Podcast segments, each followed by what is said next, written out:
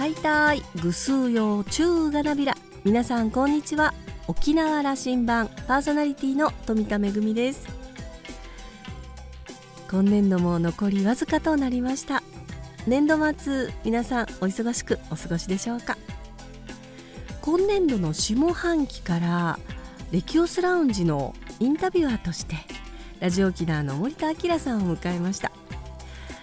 この番組の初代ディレクターがインタビュアーとしてカムバックというちょっと珍しいパターンになっていますが森田さんとそして柴田克也さんと2人体制で交互にレキオスラウンジお届けしております。沖縄羅針盤は新年度もめでたく継続ということになっておりますのでどうぞ皆様引き続きよろしくお願いいたします。そしてですね番組は継続なんですが新年度から新しいディレクターを迎えることになりました。現ディレクターへの感謝の気持ちも込めて今日も5時までお届けいたします。どうぞお付き合いください。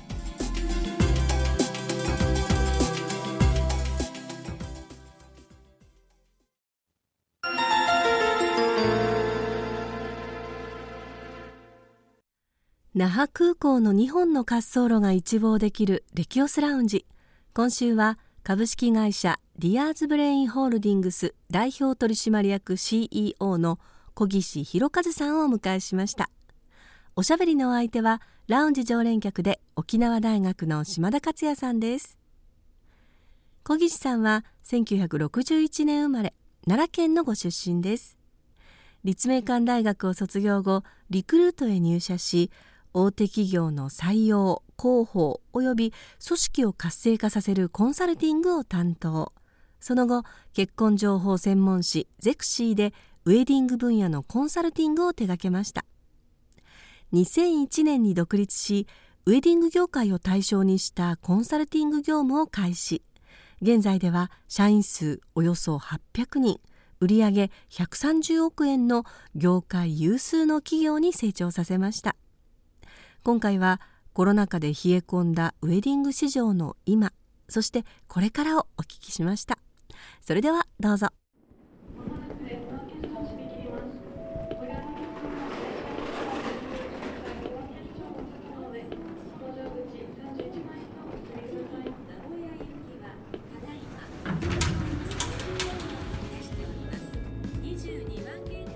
日本中と言わず、もう飛び回っておられますね。そうですね。もういよいよ海外。市場は、はい社会はどう動いてるんですか？あのまあ私が見れるのはウェディングというマーケットを通してなんですけど、まず日本全体で見れば、えー地元向けの結婚式に関してはほぼ戻ってきていますと。で、リゾートウェディングという視点で言えば、えー沖縄だけが戻ってます。お、まだハワイとか、まあ、その他の海外のリゾートウェディングというのは全くではないですけどまだまだという感じです海外にはねまだねですじゃあ沖縄もその3年前の状況、数字的にはもう戻ってきてるんですか？近づいてますねそう見えてる。ただし、うん沖縄が今盛り上がっているのはハワイに行けない人たちが沖縄を選択肢として選んでおられるからであってこれがハワイが動き出した時に沖縄がちゃんとその存在感を強めつつ続けられるかどうかがポイントだと思っています。ハワイ、まああの外に日本人がい行くようになるのは6月。そうでしょうねあの今何が課題になってるかというともともとはコロナさえ落ち着けばハワイに人は一気に戻ると思っていたんですが2つ要因がありますと1つは、えー飛行機の、まあ、運賃が高止まりしたままである。そしてもう一つはハワイのそのホテルの価格がコロナ前のまあ場合によっては倍ぐらいまでいってる。でさらにまあ3つ目ですね。もう一つありますよね。その根源としてえー円安がある。うん。ここら辺がですねつまりはコロナ前にハワイで挙式披露宴をパーティーをしようとした金額の2倍から3倍の費用がかかりますがどうですかという質問形が投げかけられていると。そんな感じなんです。エネルギー問題、えー、とアメリカの物価高、はい。インフレの問題、はい。そして円安の問題、はい。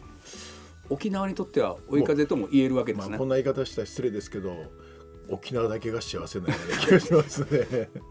本当に。あの沖縄にとっての課題といえばどういうふうに小木さんから見えてるんです？あの、まあ、これは沖縄だけではないですけど人材不足はもう顕著になってるわけなんですね。だからまあいろんな飲食の業界で受注したいんだけどスタッフがいないから諦めて受注止めをしてるって話よくお聞きになると思うんですけどウェディングも今後それがより顕著になってくると思うんですねここの部分を準備できるかどうか。これがポイントだと思います。沖縄でウェディング上げたいリゾートウェディング来たい、はい。はい、30名40名50名で行きたい、うん、だけども沖縄が対応できないということが起きるんじゃないかと思って思っています。もうすでにもしかしたら起こってるかもしれない。ちょっと待ってくださいと、はい、こうなってるご希望に添えない状況が起きている、もっと怖いのはご希望に沿いますという形で読んだけど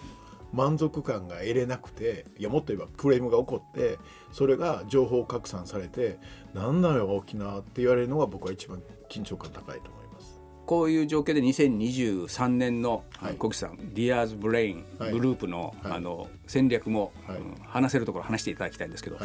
小木さんの講演を聞かせていただく機会がありました。はい、ありがとうございます。これからの中長期戦略、はい、それこそこの時期だからこそサービス産業ご自身がそれをあの形にして大きな展開するんだと、うん、人材こそパワーの源泉だという話をなさっておられた、はい。はい、これは言ってもいいのかな？上場も見えてきたと、こういう話をなさっていた,、目指すことを決めた、はい、そういうことですね、どんな展開を今準備なさっておられる、あの当たり前なんですけど僕たちはコロナの間も何も変えないというメッセージを投げ続けてコロナ後に向けて備えてきたつもりでしたと。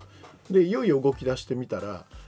やっぱり良かったと何が良かったかというとコロナの間に徹底して、えー、一人一人の力を強くするための教育等をやってたわけなんですがこれがまあ業績に現れるっていうのが2022年の後半だったと思ってますと。でも2023年どういうメッセージを投げたかというと、まあ、今年が本当の勝負の年だと、まあ、お話ししているように戻ってきましたウェディングの場面はでしかも戻ってきただけじゃなくて2年間泊まってたお客様が一気に来られたので言葉選ばずに言うとバブルが来たわけですよね。だ去年は買って当たり前だと。だだとすれば去年は後半戦はくどく何度も伝えたのは美しく勝てるかどうかだって話をしていてでそれを超えて今年が勝負だというのは当たり前です。もともとの普通に戻ってくると。普通に戻った時にどれほどコロナ前より成長したチームでありえるかっていうのが一番まずは大事だとそんなふうに思ってるわけです。それは沖縄全体にも同じ言葉ではめてもいい話ですね。全く一緒だと思います。沖縄の方がもしかしたらよりリアルかもしれません。うん、あの1000万人来る状況まで行っていてそれがぎゅっと300万人までなって、はい、余裕が出たと、はい、そこであのどんな準備をしてたの？かというのが今年、まあ、ゴールデンウィーク前後も始まってるんでしょうけども問われるわけ。いやもう緊張感僕は緊張してもダメですけど緊張感ありますよね。社員800名で、はい、えー、総理で今で200億で、ね、200億の事業なさっておられる。はい。で年間今5,000組の結婚式をやらせていただいてるわけです。組数はまあそんなに変わらないと思うんですが今年一番ポイントになるのは一組一組の平均列席人数がどこまで戻れるか、うん、これはコロナ前は、まあ、ディアーズブレインが絡んでるところでいうと平均的には70名ぐらいだったものが30名とか40名に減っていったわけなんですね。でこれを元の70名にどれほど戻せるかどうか沖縄に比べたら当然小さいわけですけどこれがまず一つありますと。で一方でこのコロナの間で準備したことがあってこれはディアーズブレインのこのお客様に対して沖縄でハネムーンとまでは言わないですけど前撮りの旅行されませんかあの前撮りっていうのは結婚式の前に撮影するということですけどこの撮った写真を自分たちの結婚式の場面で、えー、写真を見せるあるいは動画を見せるっていう企画をやったんです。これがいよいよ今動き出していて、えー、おそらく今年数百組のお客様がそれをお使いいただくんですけどこれで僕は沖縄が今どんな現状かという定点観測ができるようにしたいなというふうに思ってます。あの結婚式会場あのリアルな会場で前撮りと言われてそれ、だから番組ができてるわけですね、う2人の。そうです。それを見ながらパーティーが取り行われていくというのは満足度高いでしょうな、いやめっちゃ盛り上がると思うんです。えなぜかというともともとまああの沖縄でもそうですけどプロフィールムービーみたいなのあるじゃないですか,、だから必ず2人は付き合ってる間に 沖縄行ってるわけですよ僕から言わすと。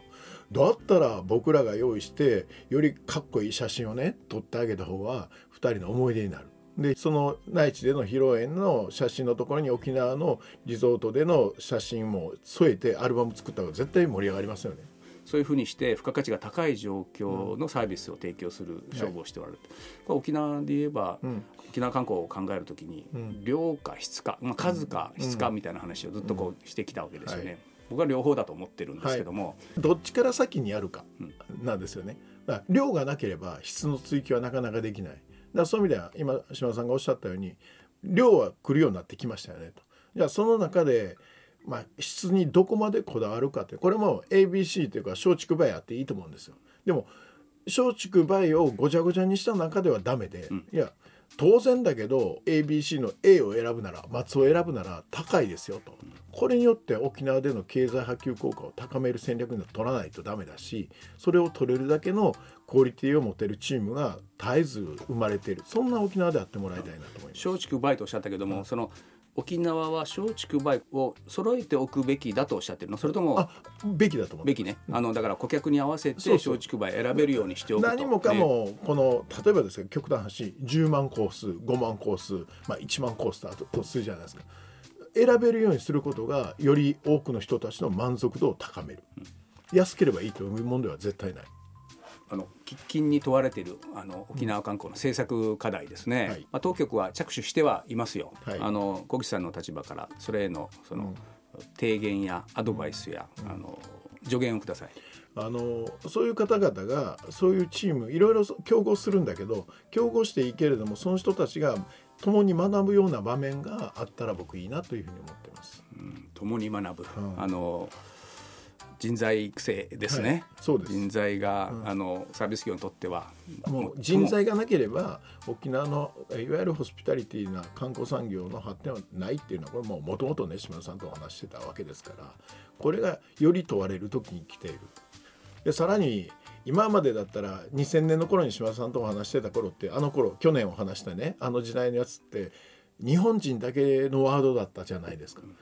今や日本人だけではなくてもう多くの海外の方々が今沖縄でも働いておられる。しかも日本人よりもしかしたらホスピタリティがあるんじゃないかぐらいの人たちもいる。だとしたらその人たちも含めてでさらには沖縄の最大の課題である女性のね活用あるいは若年層の活用というその雇用によりなんかいい意味で向き合う場面が来てるんじゃないかなというふうに思ってます、うん、これ加速しないといけないんですね。絶対ですね。僕は今の話の中でもう一つ外国人が沖縄で働くという空間をもっと広げなければいけないと、このことは、もうこれあのいろんな政策というか制度面もあるんですけど、これ全国に先んじてこのこと沖縄が言い出したりやりたいというふうな思いますね。それこそね一時まあ経済特区的なものあったじゃないですか。僕は人材特区として、日本全体ではなかなかできないん。だけど沖縄の地の利とそれとまあ環境要因とビジネス要因もあってやっぱり今日本全体にはそんなことはできないけど沖縄だけさしてみようよっていういい意味でできる場所でもあるじゃないですか。それを力強くしていただくと一番いいなとそこに行きたいと。あの、はい、これはその産業や観光産業の話だけではなくて、うん、医療や福祉やあらゆる分野でそのことが問われていまして、これ一歩先に行けるか、と思います。また教えてください。はい、であの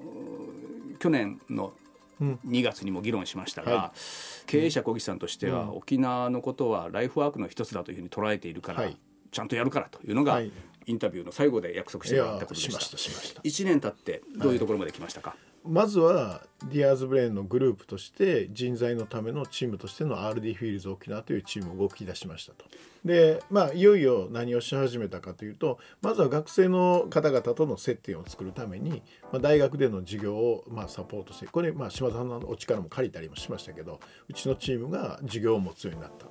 でさらにはそこから、えーまあ、新卒採用のお手伝いをするっていうところをいくつかの、まあ、ホスピタリティ系、まあ、簡単に言うとホテルですけどホテルの採用を、まあ、我々がお手伝いするコンサルティングするというところまでやっとこれた。そこまでですねまだ。そしてこれから今年で言えば。あのー、これからはより若い人たちが働く自分というものをイメージできるような教育もしていきたいしそしてその場面をまあ紹介できるようなビジネスモデルを動かしていきたいなと。そんなに思ってます、うん、ここからは僕も本音も。いやそこまで、うん、あの島さん追求してくるなら、うん、あなたも手伝ってくれよと言われたのが去年でしたね。そうです。あの時言いましたよねでそれはあのビジネスじゃなく社団やその公的な組織も、あの手伝うからという話が小木さんだったと、はい、これを始めようじゃないかというのは、あの私にボールが返ってきて、はい、これやりましょうね。はい、あの、もうやっとそろそろ覚悟を決めていただいたという感じですよね、島田さんが。えーやりましょう。いやお願いします。あの小木さんパワーを沖縄で活用していいよという話であれば、うん、あの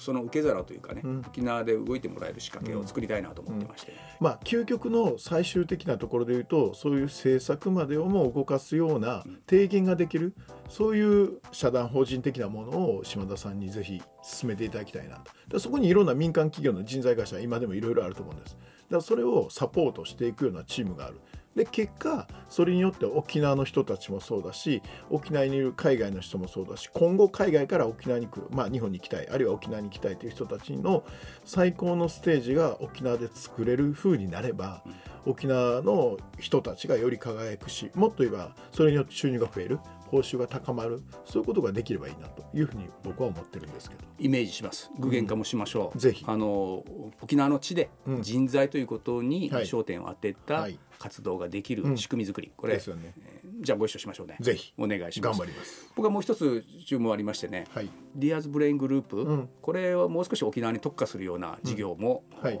まあ、本業中の本業もまたやってくださいよ。あの今一応考えていますとで先ほど話したように去年からそのディアーズブレインのグループで結婚式される方々がフォトだけを取りに来るという動きをしたらこれなかなか盛り上がったんでこの部分を強化するために今年4月にディアーズブレイン沖縄という、えー、まあ、沖縄の会社を立ち上げることを決定しました。決定しに今回の出張は来られたのかな？そうです。今回そのために来ましたで沖縄本島だけではなく、うん、宮古や石垣。八山でも活動の領域はあるんですね、はい。はい、どっちかというと、まあ、本島というよりはスタートは僕は離島がいいなと思ってます。離島って言ってるんですかね。あの石垣と宮古島ですね、はい。えっと、沖縄にはどのくらいの頻度で今年は通ってきてくれますか？いやもうできれば、まあ、月に23度は来ておきたいなというふうに思っています小木さんのメッセージ私は定点観測でこの羅針盤には登場していただこうと思ってますはい、ありがとうございます。ここで僕も覚悟をいつも決めてるような感じがします。いつも追求してすみませんね、いい。20年も。本当です。あの今回もありがとうございました。また気をつけて全国飛び回ってください。はい。ありがとうございます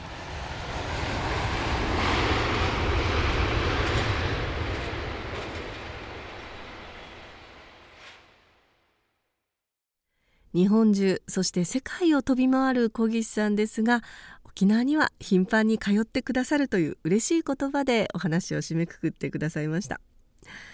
コロナ禍で冷え込んでいったウェディング市場ですがどうやら沖縄にとっては追い風が吹いているようですね。ちょっと前なんですがパーソナリティ仲間で女子会をした時にもみんな口を揃えて「いやウェディングが増えているよ」というみんな嬉しい悲鳴でした。ハワイの代わりに選ばれる沖縄ではなく沖縄だからこそ提供できるメニューだったりたくさんの選択肢だったりああやっぱり沖縄でのウェディングよかったねとこ喜ばれるようなそんな沖縄を目指したいですね。島田さんはお話を終えて全国で事業展開するディアーズブレインが沖縄での事業を今年から本格化します。期待が膨らみますと話していました。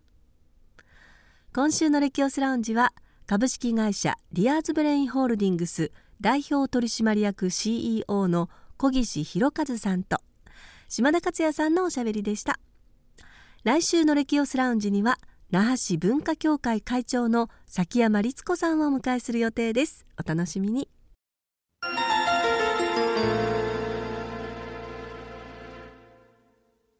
めぐみのあしゃぎだよりのコーナーです。今日は舞台公演のご案内です。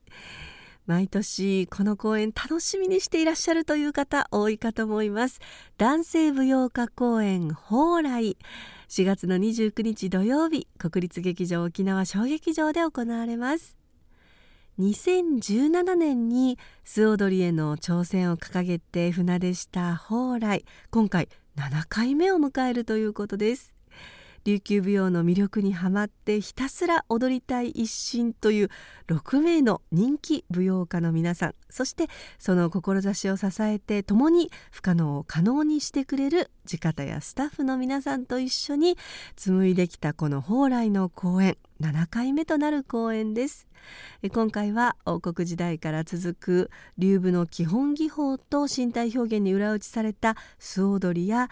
創作舞踊そして舞踊劇も回を重ねて進化を遂げています。踊る楽しみと踊りを見る楽しみが舞台と客席で一つになるようなそんな舞台を目指しているということです。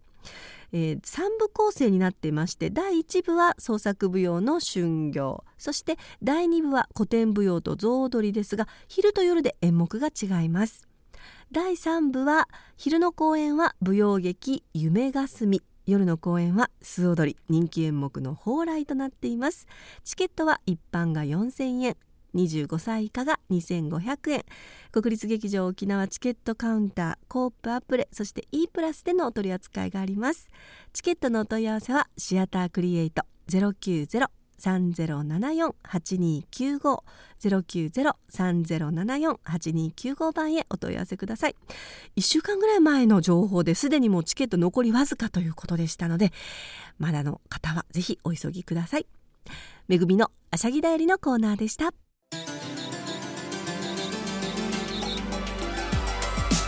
沖縄羅針盤の過去の放送音源はポッドキャストでも配信中です。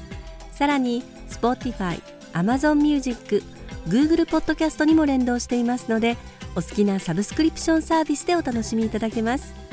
各サイトで沖縄羅針盤と検索してください。沖縄羅針盤今週も最後までお付き合いいただきまして一平二平デービル。そろそろお別れの時間です。パーソナリティは富田恵でした。それではまた来週。